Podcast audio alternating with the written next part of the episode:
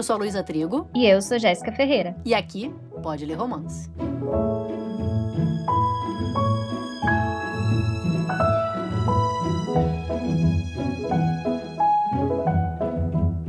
Meio de temporada. Que sabor. Quinto episódio. Feliz? Muito feliz. Muito animada. Tem sido uma jornada intensa, mas muito gostosa. Principalmente porque a gente tá acertando nas leituras. Tava tensa com isso. Você não tava, não? De não gostar de uma história? Olha, até que não. Até que não, assim, eu tava, eu tava confiante, eu já comecei confiante, achando que ia gostar.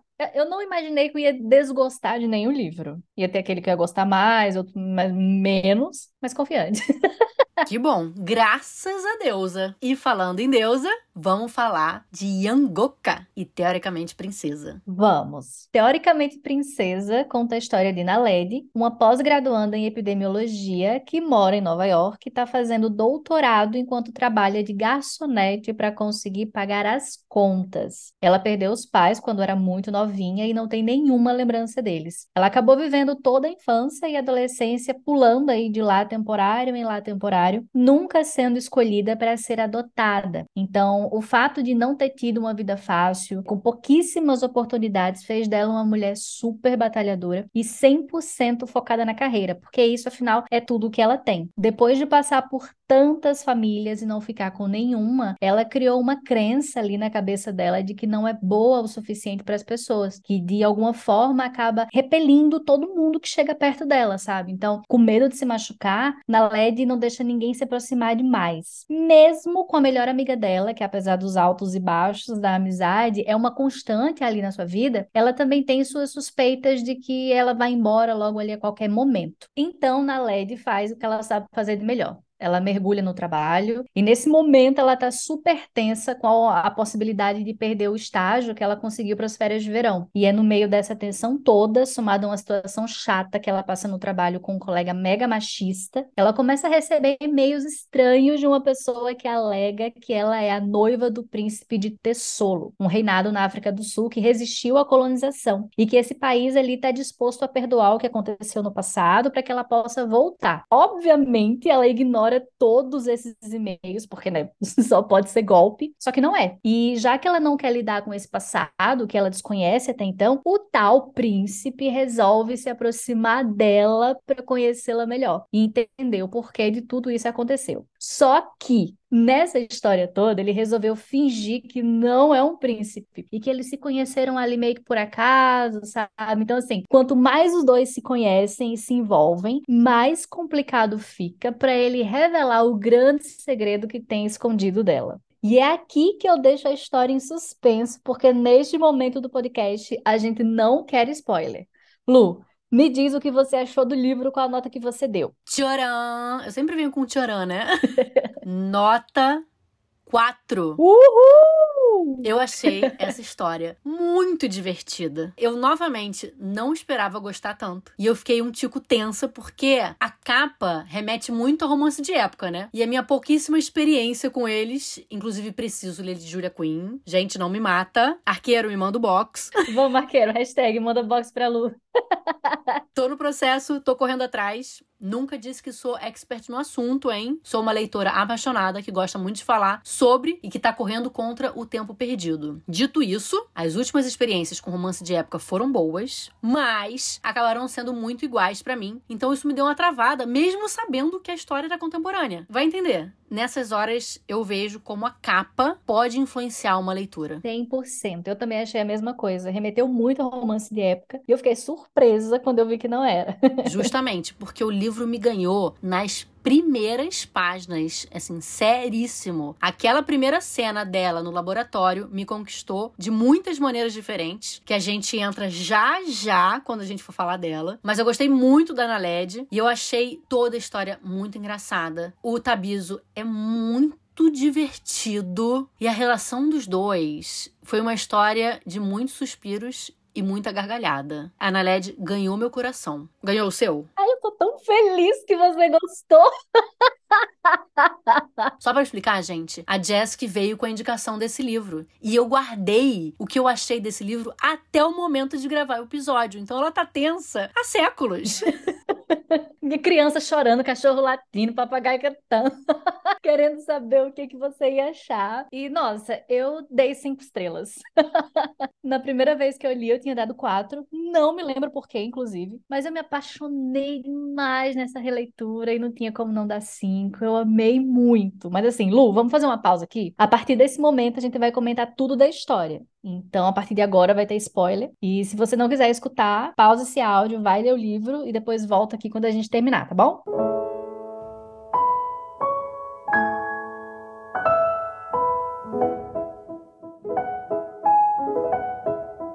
Eu tô muito feliz com as nossas escolhas dos livros até agora. Todas as mulheres até aqui foram muito interessantes, fortes, cheias de personalidade e que eu queria muito ser amiga de todas elas. Como eu disse antes, a Naled me ganhou ali na cena do laboratório com mala do trabalho. Não lembro o nome dele, não quero lembrar. Não me diz. Eu também não lembro. Insignificante. Insignificante. Aqui vale o mesmo que eu falei sobre a Estela do episódio 3. Eu acho que existe uma conexão entre as mulheres que é ativado quando a gente reconhece essa dor na outra, mesmo em situação diferente, mesmo que doa mais em umas do que nas outras, a gente reconhece como nosso. É um sofrimento em comum com todas nós e isso meio que conecta a gente e ativa um sentimento meio que protetor com a outra. Então, nessa cena, com esse filho da puta, eu já queria sair na voadora, puxar na LED pro meu lado, ajudar a ter força para mandar ele se fuder. com o meu apoio. E falando nisso, inclusive, para fechar minha adoração por ela com chave de ouro, porque para mim ela já tinha, já me ganhou ali. Ali a gente já sentia essa conexão. Mas para fechar com chave de ouro, aquele fim do capítulo 2, ela mandando ali Kotze se fuder, é tão maravilhoso. Eu gargalhei alto nessa hora e um xingamento mostra tanto sobre ela porque mostra personalidade. Não é alguém que tá tentando agradar, deixando a vida passar. Ela não colocou o e-mail no spam para não receber mais, não continuou ignorando, ela perdeu a paciência e ao invés de engolir, ela tomou atitude e mandou vai se fuder. eu amei, eu amei essa parte também. É, é, muito legal, porque dá vontade, assim, de estar ali do lado dela e falar, vai, amiga, manda mesmo, manda, manda se fuder mesmo. eu seria essa. E o mais incrível é que isso é no final do segundo capítulo. Então, assim, eu acho que a história já começa muito bem. Eu não mencionei, né, mas claro que a história dela anterior também dá uma, né, uma, uma vontade de puxá-la para perto. Eu sempre quero proteger essas protagonistas, mas o fato dela não ter tido paz, né, ter sido sido órfã a vida inteira, pular de casa em casa, né? Não preciso nem falar que também é outro motivo que chuchuzinho, né? A gente quer proteger na LED. É, esse livro, ele é tão importante, assim, tão cheio de camadas, sem contar que também que ele tem muita representatividade, a história é tão linda. E eu acho que eu vou passar esse episódio inteiro só tecendo elogios, porque eu tô muito apaixonada. É, para mim, um dos grandes trunfos dessa história é a escrita deliciosa também da Alissa Cole, que merece todos os aplausos do mundo. Eu já comecei a ler fisgada na história da Naled, né, nesses primeiros capítulos maravilhosos, icônicos. e justamente por eu enxergar toda essa personalidade nela e essa humanidade também na personagem. Eu achei incrível ela falando que quando era criança se inspirou numa médica negra, né, que viu na capa de uma revista. É, isso é de uma importância assim imensurável. Representatividade importa e é sobre isso, né? Além de toda a história de vida tudo que ela enfrentou e como que ela usou todas as inseguranças para se proteger do mundo, né? De um mundo que mais tirou dela do que ofereceu. Eu fiquei muito sentida com as dificuldades dela, principalmente por ela nunca ter tido um lar. Mas ao mesmo tempo eu fiquei feliz por ela conseguir fazer uma limonada com os limões que a vida deu para ela, dar a volta por cima, buscar seu lugar no mundo e através da ciência, cara, esse para mim é outro ponto positivo da história, uma mocinha cientista. Isso é tudo para mim. uma mocinha poderosa e que, como você falou, né, o mundo mais tirou do que ofereceu. E aí é justamente nessa história aí que a gente não tem como não torcer por ela. Não tem como não abraçar e querer proteger essa personagem e falar: vamos lá, vamos vencer tudo, você consegue. Sim. E é, outra personagem forte que eu queria puxar aqui rapidinho antes da gente falar do nosso querido príncipe. Uh! queria voltar. eu queria voltar para a história do e-mail. Voltando rapidamente ali pro e-mail, vai se fuder. Eu acho que tão bom quanto pergunta e resposta dela é a reação da Licotice, que ignora totalmente o conteúdo e foca no fato que na LED apareceu. Sim, ela respondeu. Foda-se que ela me mandou me fuder. Eu amei, eu amei isso, porque ela, tipo, vamos focar no positivo, né? Se ela é mal educada. É sobre isso. Não importa. E eu amei a assistente também, que é meio o grilo falante do príncipe, né? Tá ali puxando a orelha dele. Eu gosto bastante das partes que ela aparece, para deixar o Tabiso na pressão. E eu acho que depois do foco que ela ganhou nesse livro, eu achava que ela merecia um spin-off. Mas tem. Mentira! Ano passado! Ah, tem! A pessoa nem procurou sobre. Tem, é tipo um. Que vergonha, gente, que vergonha, eu não procurei. Mas tem, é tipo um volume 1.5, sabe? Ah. É um conto ali da Alicotes e outra moça. Meu Deus, eu preciso ler. Sim. eu também, eu não li. Eu tô passada, a gente precisa ler. Precisamos, vamos marcar LC. Pra ontem. E já que a gente mencionou o Tabiso, ai, Tabiso, Ai, Tabiso, apaixonada por ele. Não tenho críticas. Detalhe, um dos homens mais sexys do mundo, né? Vale ressaltar essa informação, a gente não pode deixar baixo, entendeu? Tem que hablar.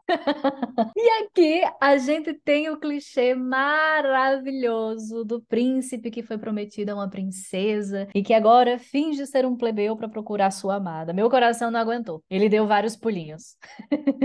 Mas o legal do Tabiso é que não é porque ele é um príncipe que ele é perfeito. Ele às vezes soa um cadinho arrogante, mas a gente entende que é porque ele sempre teve tudo ali, um príncipe, né, gente? E ele sempre foi servido. Então, eu passei pano sim pode me julgar. Eu passei pano porque ele mesmo se dá conta disso. Ele, ele se dá conta da arrogância dele. Então, eu nem acho que tem pano para passar, não. Tá ótimo já. um mocinho consciente, um príncipe consciente, né? Ah, já não, não tenho crítica sobre isso, não. Ele tá consciente. Ele faz e fala: opa, nossa, é, acho que eu pensei errado aqui. Sim. Somos todas defensoras do Tabiso.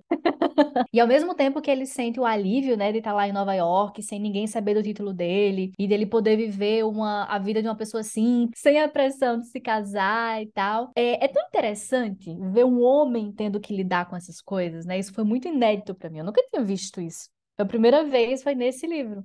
Um homem lidando com a pressão de casar, um homem lidando ali, ele, ele tendo que conquistar a mocinha, ele tendo esse foco, para mim foi maravilhoso. E tão maravilhosos assim, esses dois só poderiam ser o casal perfeito, gente. Eu acho que o Tabiso pode entrar no ranking dos personagens queridinhos. Eu compro tudo que ele fez. Eu não tenho, eu falei para não tenho nem pano para passar, porque ele não fez nada de errado. eu amo uma história de realeza. E se tem uma história que eu acredito muitíssimo, é realeza que não quer se realiza. Que coisa chata da porra, sabe? Tipo, já pensou nascer com a sua profissão já decidida para você e você é treinado a vida inteira para trabalhar com isso? E veja bem, não pode se aposentar, você só larga o trabalho quando morrer, a responsabilidade, o peso da coroa, os holofotes em cima de você, em todo momento, você não pode fazer nada fora da linha, não saber em quem confiar, quem de fato é seu amigo porque gosta de você ou do seu status. Pelo amor de Deus, sabe? Socorro. Então, eu fico tensa só de pensar. E aí, quando o Tabiso fala sobre isso, e nem é que ele não queira coroa, ele tá, tipo, de boa. Mas ele tá cansado, né? Ele mostra um olhar cansado, desconfiado. Então, eu já tô defendendo ele, sabe? Que, porra, chato pra cacete ser príncipe. Sim. Não dá pra negar. E quando ele apresenta a gente, com as lembranças dele pequenino, ah, tanto do noivado dos dois quanto ele sentindo falta dela, ah. eu morri, entendeu? Eu tava morta já. e ele me ganha completamente, assim, né? Cerejinha do bolo com o humor dele. Porque ele é muito engraçadinho, mega provocador. Gente, as provocações desse rapaz. Meu Deus, eu amei demais. As minhas reações, enquanto eu lia, davam memes. Por quê? As caras de choque da cara de pau desse cara. e ao mesmo tempo apaixonada pela audácia desse rapaz. Aquela hora que ele bate no quarto dela, lá em Tessolo. Ela ainda puta da vida com ele porque ele mentiu. Ele segue cada linha atrás dela, maravilhoso, sem desistir de conquistar. E fala: Eu sei que você já teve um final feliz. Pelo menos dois. Filho da puta, eu ri muito. Seu próximo final feliz está esperando por você quando quiser. Ah, meu amor, eu morri com essa indireta, essa indireta direta, duplo sentido. Eu falei, ah, gente, amo esse tabiso. Eu ri muito com ele e eu amo personagem e história que me faz rir. E falando nos personagens separadamente, agora vamos falar dos dois juntinhos. Vamos falar desse romance, né? De milhões. eu achei o romance tão lindo. Assim, aí aqui é onde entra mais uma crítica minha ao Tabiso, porém com todos os panos passados. Eu sei que ele estava mentindo, né? A mentira é um ponto aí, né? Ele estava fingindo ser o Jamal. Mas, poxa, eu passei pano. Porque se ele chegasse lá dizendo para ela que ele era um príncipe, ela não ia acreditar. Eu não acreditaria. Você acreditaria? Não. então a mentira foi necessária, né? Só que assim, é, eu entendo ao mesmo tempo que toda essa questão da mentira mexe com as feridas da Naled, né? Mexe de uma forma que ele jamais entenderia, por exemplo, dados os contextos e as vivências de cada um.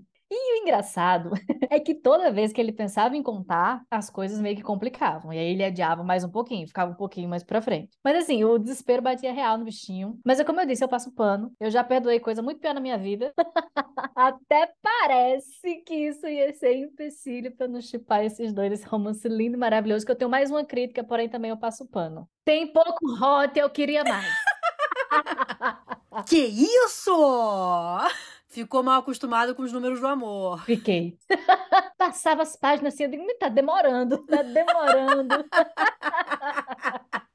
Então, eu gostei muito do romance, como foi tudo construído desde o início. E a mentira, né, já te envolve na primeira linha. Porque ali no primeiro encontro, quando a gente se depara ali, né, com ela trocando, a gente é apresentado com um ticking clock, né? Tipo, essa bomba vai explodir e já começa a deixar a gente na pressão nas primeiras páginas. E, assim, né, eu vou de novo na história de que não preciso passar pano, porque eu acho que talvez não tá errado, tá? Desculpa. eu entendo. Mentira, ele tá errado, mas eu entendo muito ele querer se aproveitar do fato dela não conhecer ele. Eu não fiquei com raiva dele em nenhum momento por causa disso, né? Não, não achei ele errado nem nada assim. Apesar de ser errado, eu não fiquei, tipo, dando bronca internamente. eu acho que a Alissa fez isso muito bem, porque eu entendi os dois lados o tempo inteiro. Mesmo entendendo, Fiquei angustiada, ansiosa pela resolução do problema, mas o Tabiso comenta nos capítulos dele, né, o quão cansativo é a atenção que ele ganha de todo mundo, principalmente das mulheres. Então, quando ele tem a oportunidade de conhecer alguém sem ter a barreira da realeza, cara, que alívio! Sai um peso das costas, né? Sai um peso das costas. Tipo Jasmine saindo do palácio, como plebeia, né, no Aladdin lá. Sim. Sim. Então eu senti, eu sentia isso por ele, assim. Eu comprei muito essa decisão errada. E me colocando no lugar dele, eu teria feito mesmo. Eu também. Foi errada? Foi mas eu entendi e apoiei. Então eu tava pronta para desculpar ele no final, sabe? Não, tipo, nem precisa, sabe? Tá tranquilo, Tamiso. Principalmente porque aqui a gente sabe desde o início que ele é apaixonado por ela. Ali, ele, quer dizer, no início ali, ele tá na dúvida, né? Se ela ainda é a mulher, a menina que ele se apaixonou. Mas ele logo tá ali, cadelinha dela fofo. Eu adoro um romance onde ele se apaixona primeiro. Eu também. Ai, que emoção! então eu adoro o romance deles, os segredos, as inseguranças. E a escrita da Alissa é muito engraçada. Eu marquei vários momentos que ela me fez rir, com os dois ou com cada um separadamente, e assim, apaixonada. Inclusive, eu quero fazer um parêntese aqui, que você falou sobre romance de época, né? E agora você está falando da escrita da Alissa Cole, que é maravilhosa. E tem romance de época da Alissa publicado aqui no Brasil, hein? Terminou o podcast, e aí eu vou mergulhar em tanto livro, que eu nem sei o que eu vou fazer mais da vida, eu acho que só vou ler.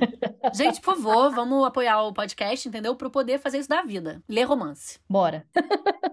Agora, eu preciso confessar que eu fiquei chateadinha com dois pontos. Eu acho que talvez o livro tenha me perdido e perdido uma uma estrelinha para mim ali. Primeiro, é um livro muito grande, né? Não, esse não é o ponto, tá? Mas é um livro muito grande, né? É 400 páginas, né? E assim, nessa história, a gente tem uma história dentro de outra história. Então, o clímax do romance acontece no meio do livro a mentira revelada ali nos 50%. E você quer focar na resolução do problema. Mas não. De repente, começa outra história. E você viaja pra ter solo. E nesse momento eu fiquei com um pouco de preguiça. Assim, tipo, calma aí, que eu tô tensa na outra história, gente. Não quero saber de. Não quero conhecer ninguém novo. Volta aqui, volta os dois aqui pra se consertar. Voltarem.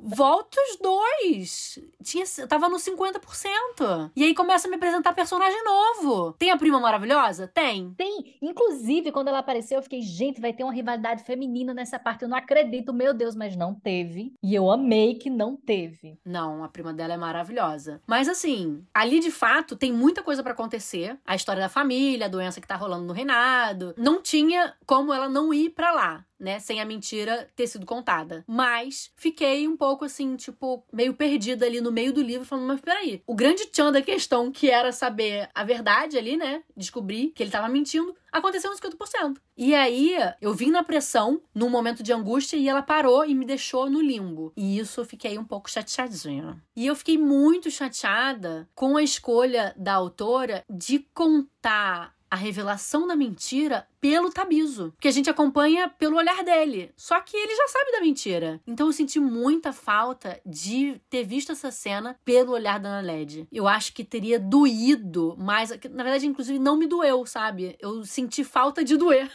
Sim, teria tido uma carga maior de emoção, né? Ex exato. Porque a gente teria os sentimentos descritos. Sei lá, possíveis flashbacks do Não flashback como cena, né? Mas, tipo, as sensações, a sensação de traição, né?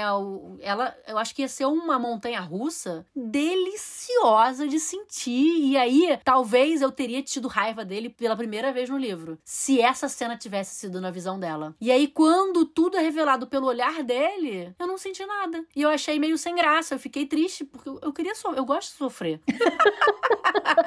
eu amo a dorzinha que a gente sente junto com o personagem. E eu não senti nessa história. Isso me deixou muito triste. Eu aceito se ela quiser escrever um capítulo extra na visão da Naled, eu aceito. É engraçado isso, porque para mim isso já foi muito positivo. Porque eu, acompanhando a história da Naled, tudo que ela passou, todos os sofrimentos que ela já teve, eu não queria ver ela sofrendo mais. Então, acho que para mim foi um pouco de me deu um sentimento de alívio, de eu não estar tá vendo ali na perspectiva dela toda a dor e a tristeza e a traição e para mim foi mais tranquilo, para mim foi positivo, interessante isso, né? Curioso, né? Para mim eu senti, eu fiquei, fiquei triste de não ter ficado triste. Agora, uma coisa que eu gostei na finalização do livro é que, ao contrário dos finais corridos, né, aqui ela teve tempo de elaborar esse final. Então, né, não, não tava ninguém casando às pressas. Graças a Deus!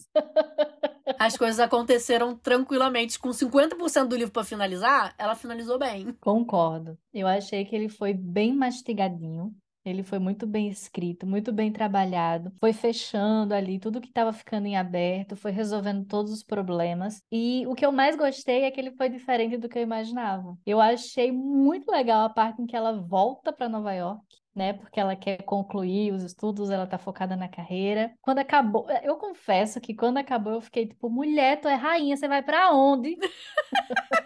Volte aqui. Sim, sente neste trono, mulher. Mas depois eu aquietei o juízo e eu entendi que não voltar não seria na LED. Né? Toda a construção dela conduziu para isso, para isso mesmo, para esse final. Então não faria o menor sentido se ela tivesse continuado lá e esquecesse, abandonasse tudo que ela construiu na vida dela. Para mim, esse é um dos detalhes que tornam esse livro maravilhoso. Eu acho que ele é incrível pelos detalhes, pelo cuidado, pela quebra de expectativas e também pela essa quebra de estereótipos, né? Pela construção de personagens tão ricos em contextos tão criativos, personagens que representam muito, que trazem uma carga muito humanizada. E uma coisa que eu gosto muito é a evolução do Tabiso como personagem que para mim foi além do romance, né? Ele sempre se mostrava ali um cara muito preocupado com o povo dele, ele sempre percebia os momentos em que ele passava um pouco da linha, então ele voltava, ele se corrigia, ele pedia desculpa. E ele foi crescendo na história, não só o príncipe apaixonado pela Naled, ele foi crescendo ali como o Tabiso, como o Jamal, e ele foi agregando muitas coisas ali pra gente. E ele foi se tornando ainda muito mais maravilhoso,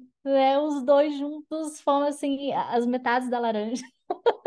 Eu amei, amei muito. Tabiso só podia ser um príncipe, né? Só podia ser um príncipe. E uma coisa que eu acho que vale a gente mencionar de novo, né? Você falou no início, eu acho que a gente tem que reforçar aqui agora no final pra gente fechar com chave de ouro.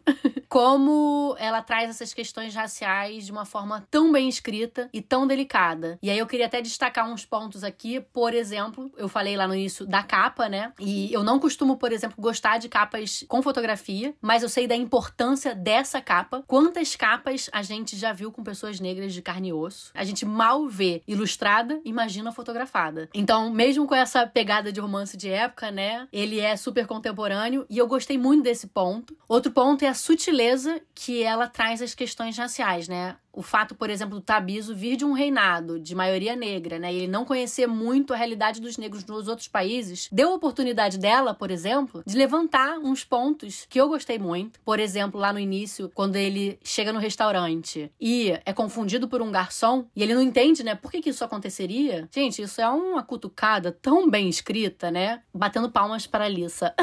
Quero ler todos os outros. A Alice é maravilhosa. Esse foi meu primeiro contato com a escrita dela. Eu quero ler muito mais, porque a Kinga me conquistou. Outra questão é que eu nunca tinha visto Príncipe e Princesa Negro, gente. É isso, assim. Foi a primeira história. No máximo, a Princesa e o Sapo da Disney, mas, né, fofa tal, mas é um desenho, é fantasia. Então, essa foi a primeira vez, mesmo que na minha imaginação, mas que eram personagens reais, né? Então, teve esse ponto bem marcante para mim. Sim, e ela, ela aborda umas coisas muito legais também na narrativa, que é essa conscientização, né, sobre vários temas, como racismo, machismo, e ela faz isso realmente, como você disse, com a sutileza, mas ela não deixa de, de cutucar, ela não deixa de apontar. E ela fala sobre tudo isso, falando também sobre a falta de incentivo à ciência. Ela fala sobre o ambiente tóxico no meio acadêmico, que infelizmente existe e existe muito. Além da discussão sobre amizades e conflitos que existem nas relações, né? Tem a melhor amiga dela também, da Naledi. Traz também personagem LGBT, que é a Licote, perfeita, maravilhosa. E é isso, eu poderia ficar só repetindo que esse livro é tudo, que esse livro é maravilhoso. que é de milhões. Outro ponto que eu gosto muito também é o fato dela ter pegado assim um pouquinho da realidade para colocar na ficção. Eu não sei se você chegou a pesquisar, mas eu obviamente achei que era de verdade. Joguei no Google, né? Calma aí, peraí, eu preciso saber de Tessolo. Tessolo não existe mas ela usou Lesoto como referência, e que eu não conhecia. Nossa, não sabia. E Lesoto é um reinado, é um reino na África do Sul. Que legal. Eu adorei o fato dela, tipo, trocar sílabas para poder falar sobre um mesmo lugar, só que não é o mesmo lugar, é um lugar que eu criei. E lá, tipo, lá também neva, é um lugar onde todo mundo vai esquiar. E tem mais uma informação, se você não sabia sobre o Lesoto, você não vai saber sobre essa informação. Mochoxoi, Mochoixoi, não sei como é que fala, é real. Passada! Existiram dois reis reis com esse nome. Não é um sobrenome, é um apelido que o primeiro deles ganhou. E o segundo descendente também usou, então é o Mochoxoi II. E assim, né, foi o que eu li, posso estar completamente errada, mas errado ou não, eu amo quando o autor pega um fato real e traz para um ponto importante de uma história fictícia que deixa a gente o quê? Isso é verdade ou isso é mentira? Eu adoro quando eu fico confusa. Instiga nosso lado CSI, né? Total, porque eu fiquei com muita vontade de estudar mais sobre a história da África, né? Que reis foram esses? A gente não aprende isso em lugar nenhum. Então, fiquei com a pulga atrás da orelha. Nossa, olha a riqueza desse livro, né? Nossa, eu queria muito que os outros volumes tivessem sido publicados aqui no Brasil, porque são três, fora o conto da Licotes. Essência, cadê? Alô, Essência, alô, Editora Planeta. Agora, antes da gente fechar, último ponto, mas não menos importante. Ingoka. A gente começou o episódio falando dela e a gente tem que terminar falando da deusa. Maravilhosa, sim! Eu amo uma deusa. Eu procurei e, infelizmente, não tem nenhuma deusa em Ingoka. Eu fiquei triste. Encontrei que Ingoka é uma planta, então eu já gostei dessa informação. E assim, eu não sou uma pessoa religiosa, sou curiosa, gosto de conhecer as religiões e eu tenho tentado trazer pro meu vocabulário a palavra deusa, ao invés de Deus. Eu falo muito, ai meu Deus, se Deus quiser, por costume. Eu acho que essas expressões estão fincadas na gente, né? E aí, sempre que eu tô consciente das palavras que eu tô falando, falando, eu tento muito falar, ai minha deusa, se a deusa quiser. Então, quando isso apareceu no livro, e aí ele fala justamente, se a deusa quiser, ai gente. É maravilhoso, né? é muito forte. Eu acho que reverbera muito mais em mim uma deusa. Para mim faz mais sentido com as coisas que eu acredito. Então, eu amei que tinha deusa, Engoca amei. Engoca tudo. Engoca tudo.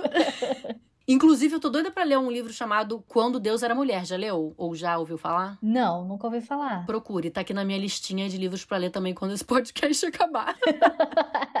Mas Estamos chegando ao fim do quinto episódio. Semana que vem, a gente já começa a segunda metade da temporada. Você pensou nisso? Caraca, a gente tá muito profissional, mas tá rápido demais, eu não quero que acabe. Exato, tô arrasada que tá acabando. E semana que vem, a gente vai falar de Acorda pra Vida Cole Brown. Animada? Muito animada. E se você quiser concorrer a um exemplar de Cole Brown, corre lá no nosso grupinho no Telegram para participar do sorteio e também para fazer parte da nossa comunidade literária amante de romances e poder trocar com todo mundo que está lá sobre os livros do podcast e também sobre os seus queridinhos novos lançamentos, eventos literários. E se você gostou desse episódio quer apoiar a gente, além do Telegram, você pode seguir o podcast na sua plataforma favorita, ativar o sininho para receber notificação assim que o episódio novo sair e compartilhar através das suas redes sociais com quem você sabe que gosta de romance. E seguir o Instagram do podcast arroba Pode Ler Romance. Além de seguir os nossos perfis individuais. O meu é arroba Ferreira. E o meu é Luli Trigo. E a gente se vê no próximo episódio. I love you. I love you. I'm in love with you. I love you. I've always loved you. Oh my god, I like you so much. I love you too. I love you. I love you, Jeff.